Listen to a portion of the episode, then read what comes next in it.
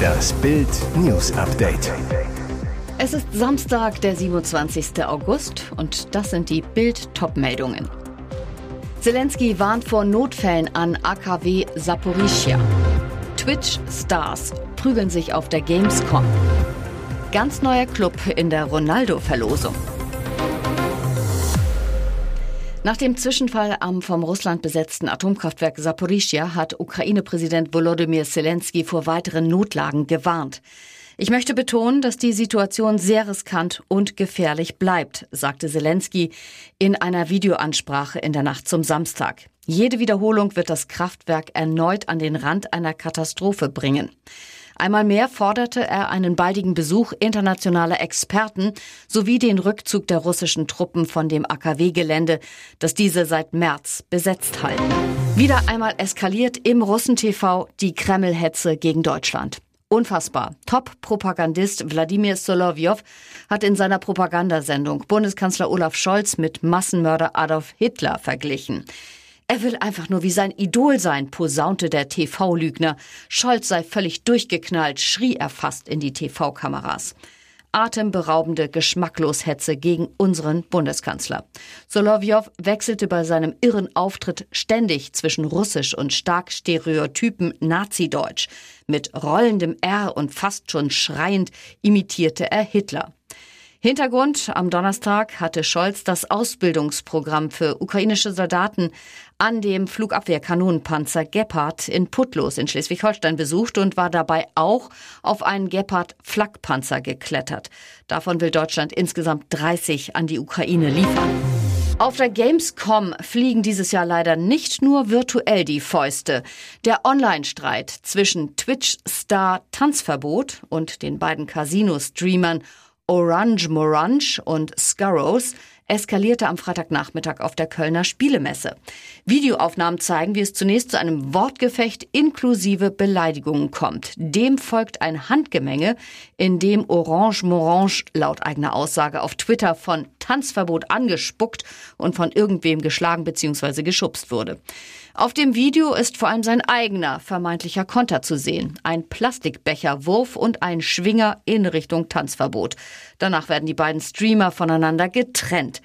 Seit Wochen kritisiert Twitch-Star Tanzverbot seine Kontrahenten wegen ihrer Deals mit Online-Casinos. Orange Morange und Scarrows kassieren nämlich ordentlich Kohle von den Spieleanbietern dafür, dass sie sich selbst beim Zocken auf den jeweiligen Plattformen aufnehmen und das live ins Internet streamen. Neues aus der Ronaldo-Gerüchteküche. Laut Tuttosport soll Cristiano Ronaldo Teil eines Tauschgeschäfts zwischen Manchester United und SSC Neapel werden. Der Deal, der Premier League Club will Ex-Wolfsburg-Profi Victor Osimhen. Für den nigerianischen Stürmer verlangen die Italiener rund 100 Millionen Euro und noch United Star Ronaldo soll per Laie in die Serie A kommen. Ob nach Absagen aus ganz Europa, unter anderem BVB und Bayern, Ronaldos Weg nach Italien führt, immerhin könnte er mit Neapel Champions League spielen. Erst am Donnerstag dementierte Marseille-Präsident Pablo Longoria am Rande der Champions League-Auslosung ein Interesse am fünfmaligen Weltfußballer. Für uns aber zählt nur die Realität und ein Ronaldo-Deal ist nichts für uns, sagte er. Und jetzt weitere wichtige Meldungen des Tages vom Bild Newsdesk. Politiker fordern Häuptlingsgipfel wegen Winnetou. Vogue-Wahnsinn um Winnetou, die ARD strahlt sogar keine Filme mit dem Indianerhelden mehr aus. Das sorgt auch unter immer mehr Politikern für Empörung. Sie fordern, Kanzler Scholz muss die linken Aktivisten, die gegen Winnetou agitieren, stoppen. Die Politiker verlangen einen Kanzlergipfel zu Winnetou. CDU-Wirtschaftspolitiker Rasmus Vöge zu Bild, die Diskussion um Winnetou ist absurd. Der Kanzler muss sie beenden. Mit einem Gipfel gegen Cancel Culture zu Deutsch Verbotskultur im Kanzleramt. Die Berliner Bürgermeisterlegende Heinz Buschkowski zu Bild.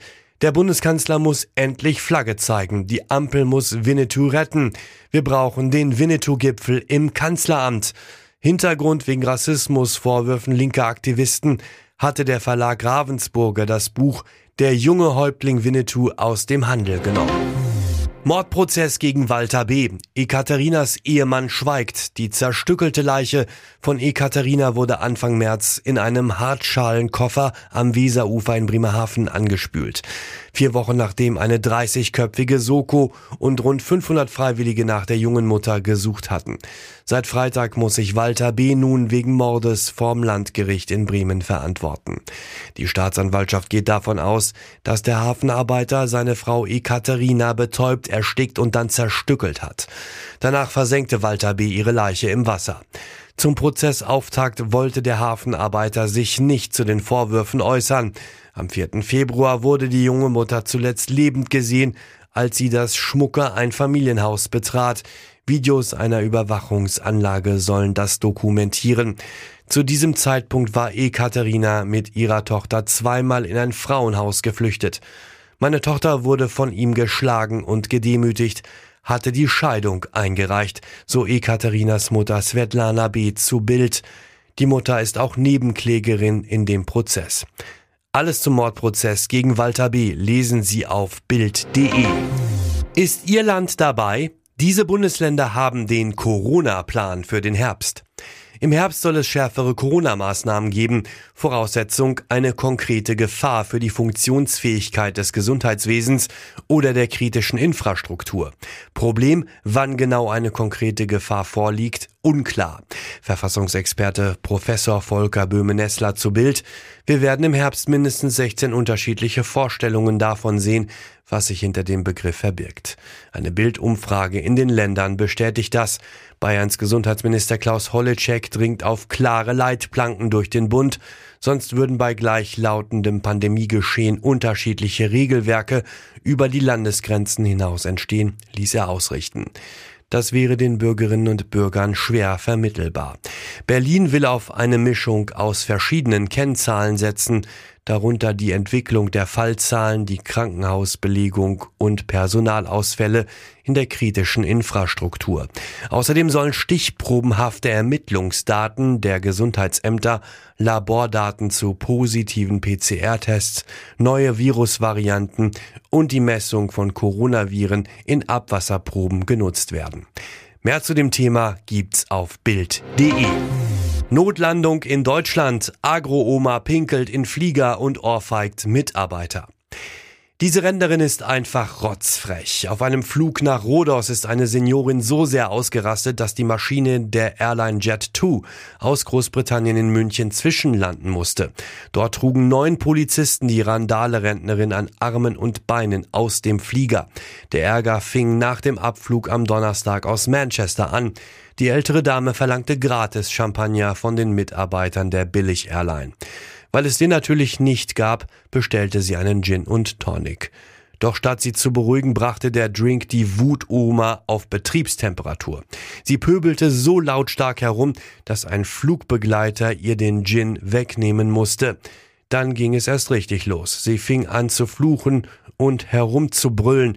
Irgendwann stand sie auf und versuchte mitten im Flug die Tür des Flugzeugs zu öffnen, sagt ein Augenzeuge der Daily Mail. Als ein Flugbegleiter versucht, die Rentnerin zu beruhigen, schlug sie ihm zweimal ins Gesicht. Ein Kollege muss dabei helfen, sie in ihren Sitz zu drücken. Was die Randale-Rentnerin danach tat, räumt ihr gute Chancen ein, für immer auf eine Flugverbotsliste zu kommen.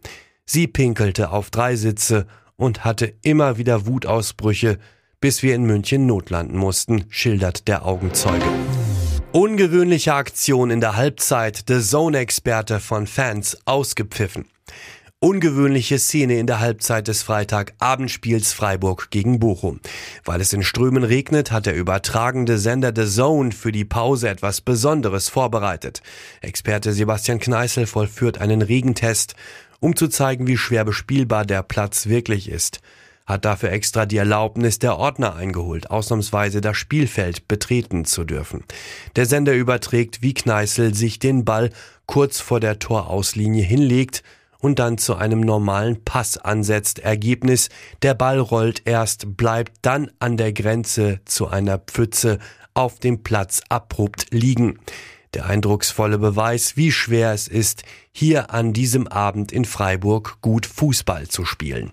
Besonders kurios dabei, während der Aktion wird Kneißl, der sich bei der Aktion für die Fernsehzuschauer auch noch Schuhe und Hose versaute, von einigen Fans im Stadion ausgepfiffen.